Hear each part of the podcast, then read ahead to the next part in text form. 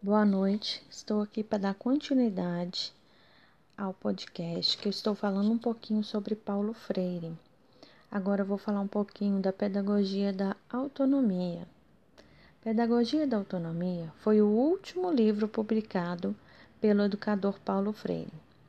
E ele nos apresenta uma reflexão sobre a relação entre educadores e educando e com isso ele elabora propostas de práticas educativas que são necessárias para a construção da autonomia do aluno quanto à sua própria educação.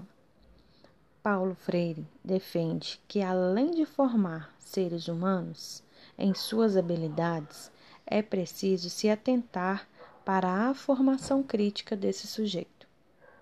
E o objetivo principal do livro Pedagogia da Autonomia é dar um outro olhar para os educadores quanto ao ensino dos alunos.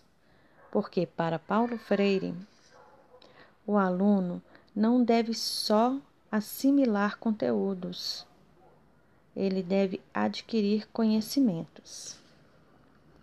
E ele fala também que é preciso ter consciência de que é, devemos lutar pelos nossos direitos, com o objetivo de viver e fazer o próximo viverem dialogicamente.